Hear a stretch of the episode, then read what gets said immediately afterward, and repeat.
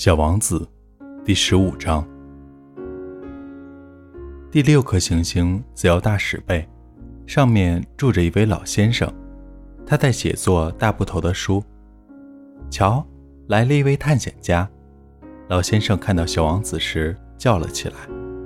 小王子在桌旁坐下，有点气喘吁吁。他跑了多少路啊？你从哪里来的呀？先生问小王子。这一大本是什么书？你在这里干什么？小王子问道。我是地理学家，老先生答道。什么是地理学家？地理学家就是一种学者，他知道哪里有海洋，哪里有江河、城市、山脉、沙漠。这倒挺有意思，小王子说。这才是一种真正的行当。他朝四周看了看这位地理学家的星球，他还从来没有见过一颗如此壮观的行星。您的星球真美啊，上面有海洋吗？这我没法知道，地理学家说。啊，小王子大失所望。那么山脉呢？这我没法知道，地理学家说。那么有城市、河流、沙漠吗？这我也没法知道。地理学家说：“可您还是地理学家呢，一点不错。”地理学家说：“但是我不是探查家，我手下一个探查家也没有。地理学家是不去计算城市、河流、山脉、海洋、沙漠的。地理学家很重要。”不能到处跑，他不能离开他的办公室，但他可以在办公室里接见探查家。他询问探查家，把他们的回忆记录下来。如果他认为其中有个探查家的回忆是有意思的，那么地理学家就对这个探查家的品德做一番调查。这是为什么呢？因为一个说假话的探查家会给地理书带来灾难性的后果。同样，一个太爱喝酒的探查家也是如此。这又是为什么？小王子说：“因为喝醉了酒的人会把一个看成两个，那么地理学家就会把只有一座山的地方写成两座山。”我认识一个人，他要是搞探查的话，就很可能是个不好的探查员。小王子说：“这是可能的，因此。”如果探查家的品德不错，就对他的发现进行调查，去看一看吗？不，那太复杂了。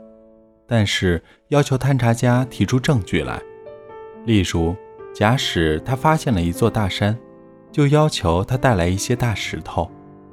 地理学家忽然忙乱起来。正好你是从老远来的吗？你是个探查家，你来给我介绍一下你的星球吧。于是，已经打开登记簿的地理学家削起他的铅笔来。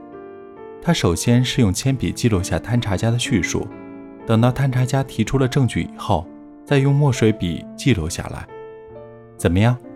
地理学家询问道。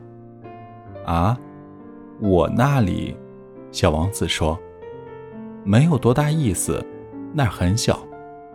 我有三座火山，两座是活的。”一座是熄灭了的，但是也很难说，很难说。地理学家说道：“我还有一朵花，我们是不记载花卉的。”地理学家说道：“这是为什么？花是最美丽的东西，因为花卉是短暂的。什么叫短暂？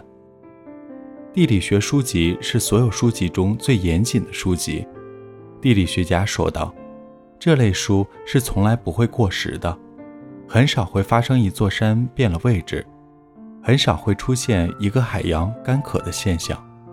我们要写永恒的东西。但是熄灭了的火山也有可能会再复苏的。”小王子打断了地理学家：“什么叫短暂？火山是熄灭了的也好，复苏的也好，这对我们这些人来讲。”都是一回事儿。地理学家说：“对我们来说，重要的是山，山是不会变换位置的。但是，短暂是什么意思？小王子再三地问道。他一旦提出问题，是从来不会放过的。意思就是，有很快就会消失的危险。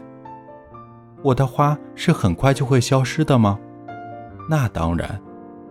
小王子自言自语地说：“我的花是短暂的，而且它只有四根刺来防御外边。可我，还把它独自留在了家里。这是他第一次产生了后悔，但他又重新振作起来。您是否能建议我去看些什么？”小王子问道。“地球这颗行星。”地理学家回答说，“它的名望很高。”于是，小王子就走了。他一边走，一边想着他的花。这里是给失眠讲故事，愿这里的故事能温暖你的耳朵，给你一段美梦。晚安，陌生人。